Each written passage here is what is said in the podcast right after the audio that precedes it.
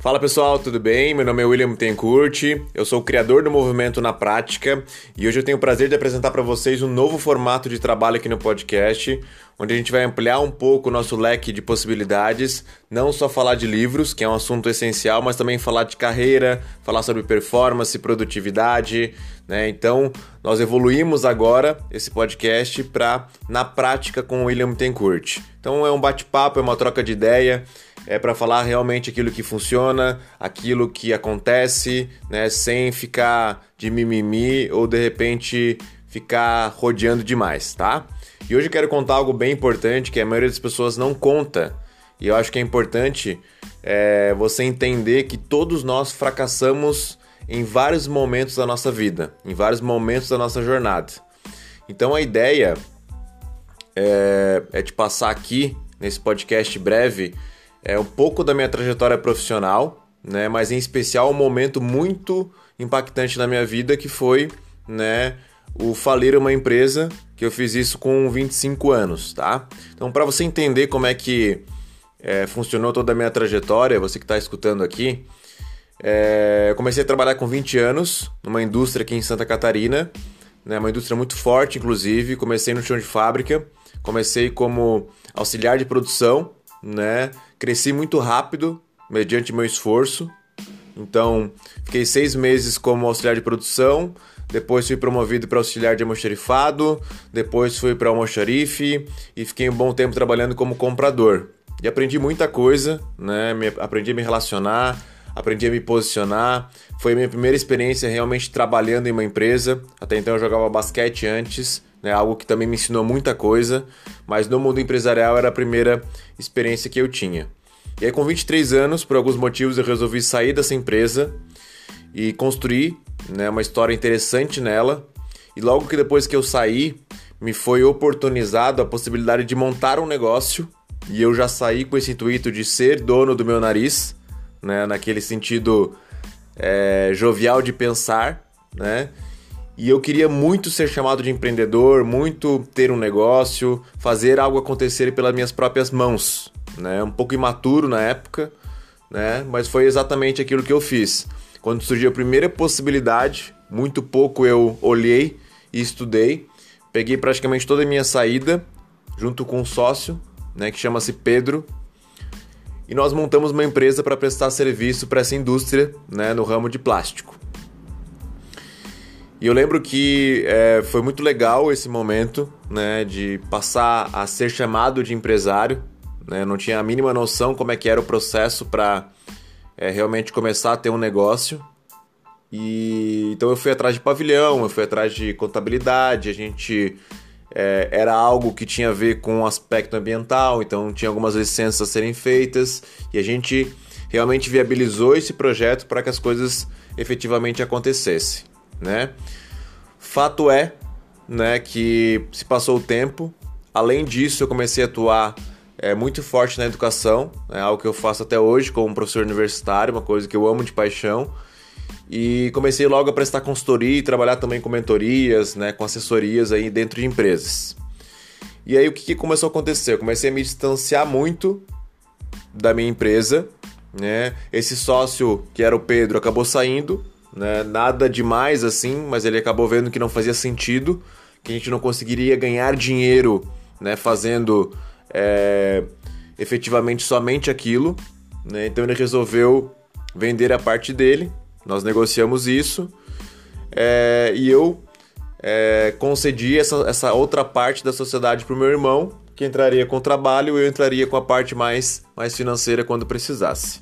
Né? Fato é que é o, realmente o aprendizado desse podcast, que eu comecei a me perder em alguns momentos e isso culminou depois no fechamento da empresa. Então, primeiro ponto para a gente começar a analisar a minha história e aprender com ela, porque esse é o objetivo de eu estar aqui disponibilizando o meu fracasso, tá? Então, primeiro ponto essencial. Para você ter sucesso em qualquer negócio, você precisa realmente é, amar aquilo que você faz. Então a natureza essencial daquela atividade você precisa gostar muito, precisa fazer muito sentido para você. Então vou dar um exemplo. Você monta lá uma loja que vende especificamente roupas para surfistas. Ok, mas se você não gosta disso, se não faz sentido para você, se você não surfa, nunca pensou em surfar ou não é desse meio, provavelmente vai ser chato em pouco tempo. Então, o aprendizado fundamental é: quer ter um negócio, realmente faça aquilo que te faz feliz, aquilo que faz total diferença para você.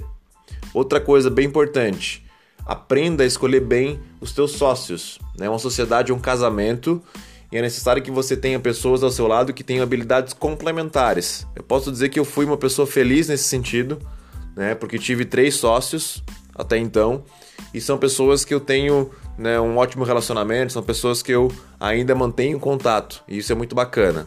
Mas ter sócio é um desafio e é importante que você pense bem quem será esse teu sócio. Tá? Então esse é um outro ponto fundamental. E aí o que, aconteceu?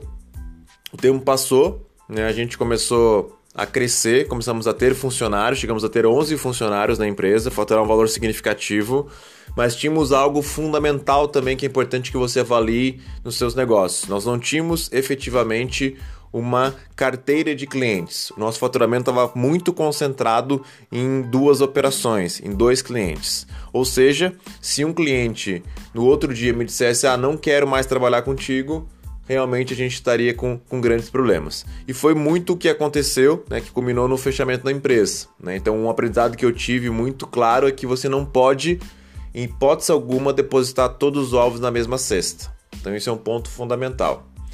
Outra coisa bem importante, né? na medida que você tem um negócio, você precisa se dedicar para ele. Então, se você não está disposto a investir o teu tempo na operação, não abra o negócio.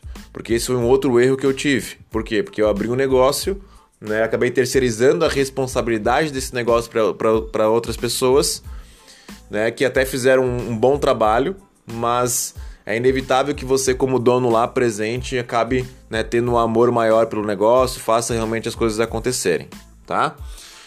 Outro ponto bem importante que eu, que eu percebo é que toda empresa ela precisa ter um comercial.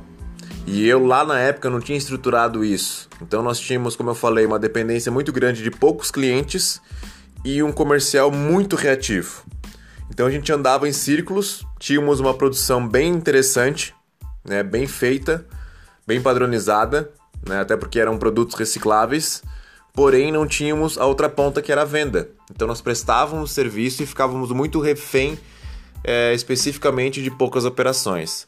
Então toda empresa ela precisa ter um comercial. E se você não é o sócio que gosta da área comercial, que você encontre um sócio que curta essa vibe porque isso faz total diferença. Uma empresa ela tem que estar sempre rodando o processo de vendas, sempre, independentemente se ela está com a agenda cheia, se tem pedido em casa ou se não tem, né? A área comercial ela tem que estar sempre trabalhando, até porque em muitas áreas a gente sabe disso, os negócios fecham depois de um certo tempo. Então você precisa ter esse fôlego, né?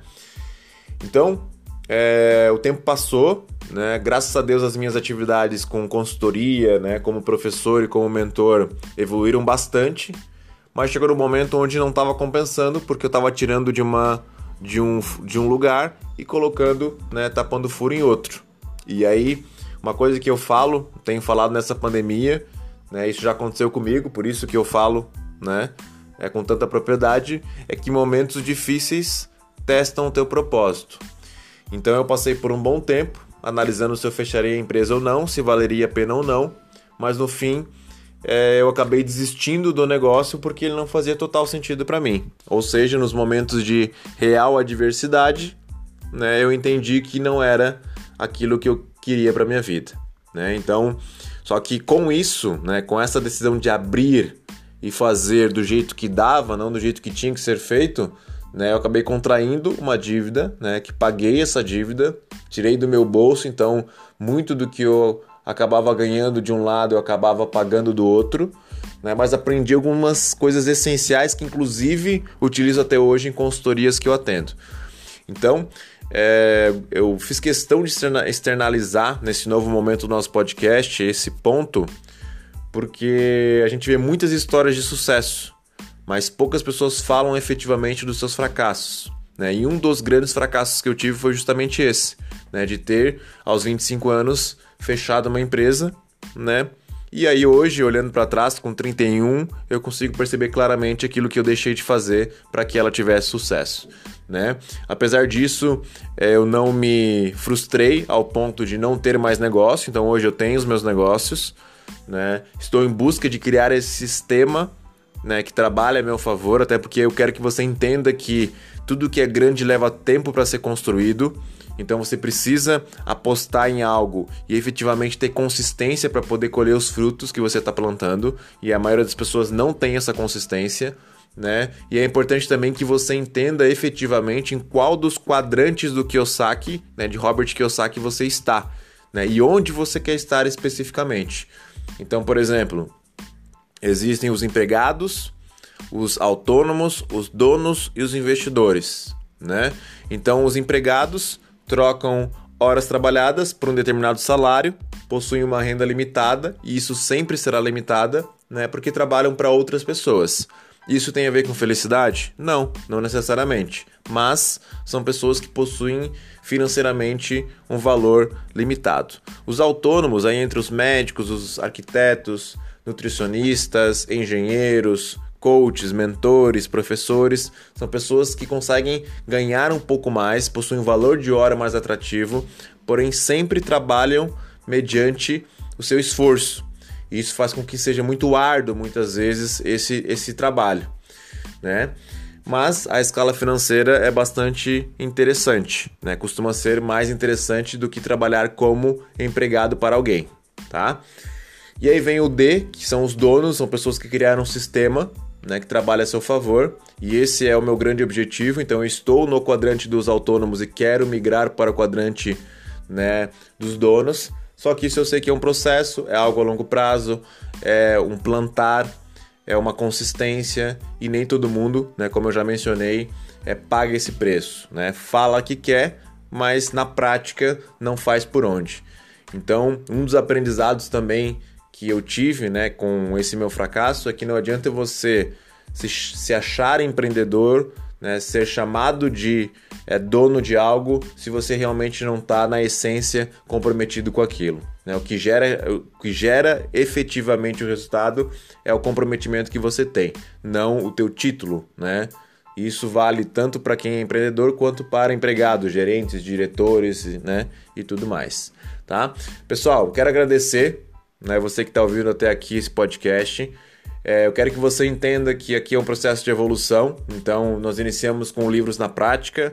Esse movimento ele tomou um corpo muito maior, né? E criamos um estilo de vida que é o na prática, que tem na essência realmente pegar tudo aquilo que a gente sabe, colocar na ação, colocar diariamente em teste, em cheque, para efetivamente fazer as coisas acontecerem e a gente poder evoluir é, dentro desse processo juntos, tá? Então acompanhem né, mais podcasts, agora com um assunto um pouco mais variado, não somente de livros, mas um pouco daquilo que eu tenho feito na minha vida, né? Algo que eu tenho estudado, livros que eu tenho lido, ferramentas que eu tenho criado ou desenvolvido, né? Ou é, de repente utilizado. Então a ideia é fazer um trabalho muito bacana de compartilhar contigo aquilo que efetivamente tem funcionado para mim e para as pessoas que eu atendo também através das mentorias que eu faço tá? Então, é, lembrando, né, toda segunda-feira, podcast novo, na prática com o William Tencourt. Gratidão pela tua presença, por estar até aqui. Tamo junto. Me segue lá no arroba prof.williamnb. Lá você vai ter mais novidades sobre aquilo que a gente faz, né, como funciona o movimento e como eu tenho tentado efetivamente desenvolver essas boas práticas. Beleza? Um abração, tamo junto. Boa semana para todo mundo aí.